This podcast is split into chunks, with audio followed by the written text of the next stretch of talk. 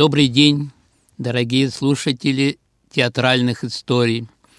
Сегодня я с удовольствием посвящаю эту передачу женщинам, которые составили славу Иркутского театра музыкальной комедии. Конечно, всех их перечислить в одной передаче невозможно, потому что их было много, и каждая из них на разных этапах творчества составляла цвет и прелесть нашего театра музыкальной комедии. Но есть имена, которые вошли прочно в историю нашего театра и которые практически олицетворяют имя этого театра. И я с удовольствием хочу как раз сегодняшнюю передачу посвятить замечательным этим актерским дарованием. И первая из них – это несравненная Августа Андреевна Воробьева. Воробьева приехала в Иркутск вместе с Горьковским театром музыкальной комедии. Я уже рассказывал в истории, что Горьковский театр музыкальной комедии потом по просьбе иркутян стационировали в Иркутске, и большая часть, по сути дела, вся трупа Горьковского театра осталась в Иркутске работать в новом уже театре, который стал называться Иркутский театр музыкальной комедии. И среди них была несравненная Августа Андреевна Воробьева, героиня. Я уже в одной из передач как-то говорил о том, что величие опереты, ее неумирающая прелесть определяется наличием таких ведущих моментов, которые как раз и должны олицетворять замечательный вкус, замечательную прелесть этого уникального жанра. Это красивая, прекрасно поющая, прекрасно движущаяся актриса, героиня. Это замечательный актер, который является красивым, мужественным, обаятельным и привлекательным героем – и это, конечно, потрясающая музыка, которую раз прослушав, вы выходите из зрительного зала и потом уже всю свою жизнь поете, потому что эта музыка будет доставлять вам необыкновенное наслаждение. И вот такой героиней была Августа Воробьева. Она с детства хорошо пела, она великолепно танцевала, будучи еще и девочкой, и затем решила посвятить себя именно театральной карьере. Так она начала эту карьеру в Горьком, а затем, когда вместе со всем театром переехала в 1940 году в Иркутск, она на долгих 10 лет стала примадонной Иркутского театра музыкальной комедии. Она сыграла практически все ведущие роли героинь в спектаклях Имры э, Кальмана, Лигара, Штрауса, потому что она внешне просто была необыкновенно обаятельна, она была изящна, она имела очень хороший голос, она умела проникать в суть роли, она умела быть необыкновенной, в каждом спектакле новой и совершенно запоминающейся личностью, которая как бы выходила за пределы узких рамок опереточного сюжета и становилась таким привлекательным женским образом, который олицетворял в определенной степени даже, быть может, многих из людей, которые сидели в зрительном зале. Литературовед Наталья Флорова, которая, слава богу, вот живет в Иркутске, она говорила, что все образы, которые создавались Августой Воробьевой, абсолютно не похожи друг на друга. Так, скажем, ее гордая и своенравная Марица ничем не напоминала мягкую по натуре и чуть наивную француженку Виолетту Леблан из «Холопки», а склонная к неожиданным поступкам – и веселым авантюрам Афинбаховская перекола не похожа на такую же девушку из народа, милую Виолетту цветочницу из фиалки Монмартра Имры Кальмана. Так отмечала в своем выступлении однажды литературовед, которая, слава богу, живет в Иркутске, Наташа Флорова. Действительно, Воробьева знала цену опереточному номеру. Она не просто обозначала танец, она делала это просто профессионально. В танце всегда были и грация, и стиль, и темперамент. Так необычно была замечательная Августа Воробьева, которая всегда играла первые роли в первом составе во всех спектаклях, потому что она действительно была неподражаема. Она была женой великолепного актера Гросса, который был одно время художественным руководителем и который, по сути дела, вот способствовал тому, что в 1949 году Августа Воробьева вместе с ним уезжают в Москву. Они оба решили попробовать себя на сцене Московского театра опереты. Но, к сожалению, или, может быть, к счастью, ну, к счастью для города Волгограда, куда они потом переехали, они не прижились в московской оперете, потому что тот период, когда они туда приехали, там еще блистали многие актеры, создавшие, по сути дела, московскую оперету. Там были и героини великолепные, и комики. И это был тот период, когда уже на смену этим старикам прекрасным приходила великолепнейшая шмыга, которая, по сути дела, на долгие годы потом олицетворяла московскую оперету. И, естественно, пришлось Августе Воробьевой вместе с мужем уехать в Волгоград. Мы когда-то переписывались с ее дочерью Таней, которая писала, что мама очень грустит о том, что она сегодня играет не в Иркутске. Я должен сказать, что вообще иркутская оперета, Иркутский театр музыкальной комедии, это можно было бы, наверное, сравнить с Академией музыкального искусства, с Академией опереты, потому что многие актеры, которые составили цвет нашего театра, получив вот это мощное образование на ниве опереточного искусства, уехали потом из города Иркутска, но сохраняли связь, сохраняли память, сохраняли радость творчества именно на сцене музыкального, теперь называемого, а тогда театра музыкальной комедии. Я э, с удовольствием вспоминаю еще одну замечательную актрису героического плана Ирину Анатольевну Рогозинскую. Она родилась на Украине – Закончила когда-то Свердловскую консерваторию и как оперная певица пела в Свердловской оперете, а затем переехала сначала в Ростов-на-Дону, а уже потом приезжает в 1950 году в Иркутск. Прекрасная внешность, статная, мощная такая высокая, красивая женщина, актерские данные безупречные, голос великолепный. Она сразу же занимает актерское главенствующее положение в театре. Она поет, по сути дела, все героические роли во всех классических оперетах.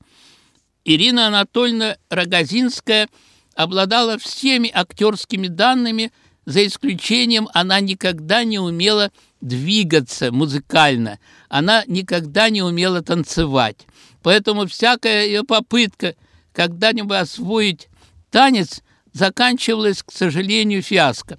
И приходилось стационарно петь любую арию или стационарно переживать, так сказать, любой музыкальный рефрен, но оставаться в положении вот такой, ну, я бы сказал, стационарно-оперной актрисы. Так в свое время ведь всегда оперные партии пели на зрителя, практически не двигаясь. И вот этот нюанс остался у Ирины Анатольевны в ее творчестве. Правда, я должен сказать по-честному, что это не мешало тому обаянию, тому эффекту, с которым Ирина Анатольевна играла любые роли. Она умела вносить какую-то живую струну в изображаемый образ. Она очень э, любила работать с тогда существующим руководителем Иркутского театра музыкальной комедии, главным режиссером Орловым, который умел мобилизовать ее вокальные данные, он умел представить актрису в выгодном стиле, в выгодном положении, он мог показать ее зажигательность, он мог показать ее замечательные качества, не только голосовые, но и сценические, и поэтому всякая роль, которую играла Ирина Анатольевна Рогозинская, она всегда демонстрировала не просто внешнее качество этой роли, этого образа, она всегда умела показать и внутреннее достоинство изображаемого э, человека, и человеческую гордость, и порядочность своих героинь, и поэтому она всегда была эффектна, красива и запоминающаяся. К сожалению, то же самое случилось и с Ириной Анатольевной. Она уезжает из Иркутска, уезжает в Москву. Такая притягательная Москва была для многих, естественно, актеров. Но в Москве она уже не работает в театре музыкальной комедии, в московской оперете. Она составляет великолепный опереточный дуэт с народным артистом Российской Федерации, актером московской опереты Николаем Рубаном. Так случилось в тот период, что Николай Рубан не сошелся в творческих, так сказать, контактах с пришедшим в московскую оперету предпоследним мужем Татьяны Шмыги Канделаки, который стал художественным руководителем московской опереты и вынужден был в связи с этим уйти из московской опереты. Но, может быть, это был счастливый еще момент, потому что они составили великолепный дуэт э, с Ириной Анатольевной Рогозинской, объехали практически почти всю Россию и весь Советский Союз и пользовались огромным успехом, потому что и сама Ирина Анатольевна сохраняла великолепие на сцене, и Николай Руван, который обладал совершенно необыкновенным, очень мягким, очень теплым, очень таким лиричным голосом и мог играть любые роли, начиная от героического плана до комических ролей. Поэтому они могли на сцене во время концерта составить практически все опереточные нюансы, которые можно было бы посмотреть в целом опереточном спектакле. Так работали эти два человека долгие-долгие годы, пока Ирина Анатольевна Рогозинская была жива. Театр определенное время после отъезда Ирины Анатольевны, ну, практически, наверное, не имел такого замещение, что ли, такой прекрасной героини, которая представляла собой э, Рогозинская. Но надо сказать, что Иркутскому театру музыкальной комедии необыкновенно повезло, потому что в 1961 году приезжает в Иркутск в театр Тамара Лагунова, которой в то время было 25 лет – она закончила Петрозаводское музыкальное училище, и я должен вам сказать, что с приездом Тамары Лагуновой театр обрел актрису, равной которой не было ни до, ни после того, как начала работать в нашем театре Тамара Лагунова. Ну, во-первых, потому что она была необыкновенно красива. Во-вторых, она была необыкновенно молода, 25 лет. В-третьих, она была великолепной внешности, потому что она была изящная, зажигательная. Она была необыкновенно умна на сцене. И она умела быть не просто красивой и изящной, но она умела быть и озорной, и э, насмешливой. Она могла быть и трепетной, и нежной, поэтому она блистательно играла такие роли в классическом репертуаре, как Марицу, Сильву, многие другие роли, которые она исполняла, будучи необыкновенно подходящей для таких ролей опереточного жанра. Но я вам должен сказать, что ее диапазон был значительно шире, чем классика, потому что она с не меньшим успехом играла Парасю, симпатичную, которая была олицетворением чистой девичьей любви, покоряла обаянием молодости. Она была очень зажигательная, жизнерадостная, независимая, олицетворяющая, прям скажем, свободу народов Латинской Америки в спектакле «Поцелуй Чиниты», когда она играла Чану. И в то же время она была любящей и опустошенной женщиной, злейшим врагом этой кубинской революции, когда она играла в спектакле «Королева красоты» Флавию. И плюс к этому она была очень горько расплачивающейся за потерянную любовь Нины Бирюзовой в Севастопольском вальсе, которая, по сути дела, предала любовь Аверина и за это расплачивается всю жизнь. То есть большой масштаб актерских ролей, которые Тамара Семеновна Лагунова играла на сцене Иркутского театра музыкальной комедии. И опять на ее пути, как и на пути многих других актеров, которые работали в нашем театре, встает Московский театр опереты. В 70-м году она по приглашению этого театра едет в Москву, в этот театр, но в театре уже блистает Варгузова, блистает Шмыга, и уже в первый состав не пробьешься. Она играет во втором составе и не всегда роли героического плана. Но тем не менее остается в этом театре, потому что в этом театре работали большие концертные бригады, которые обслуживали и зарубежные гастроли территории Советского Союза, и она, в принципе, находит удовлетворение вот в этих концертных бригадах и остается до конца, до сегодняшнего дня, актрисой Московского театра опереты. Я хочу, чтобы вы, дорогие слушатели, услышали голос замечательной этой певицы, замечательной актрисы Тамары Лагуновой. Они вместе с великолепным актером, которого мы рассказывали в свое время в одной из передач Максом Шнейдерманом, играют сцену и поют дуэт из опереты Имры Кальмана «Марица».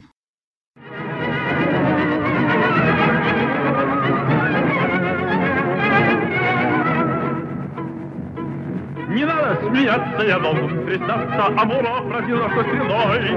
Любовью сгораю, клянусь, и выбираю, как факел пылаю огневой.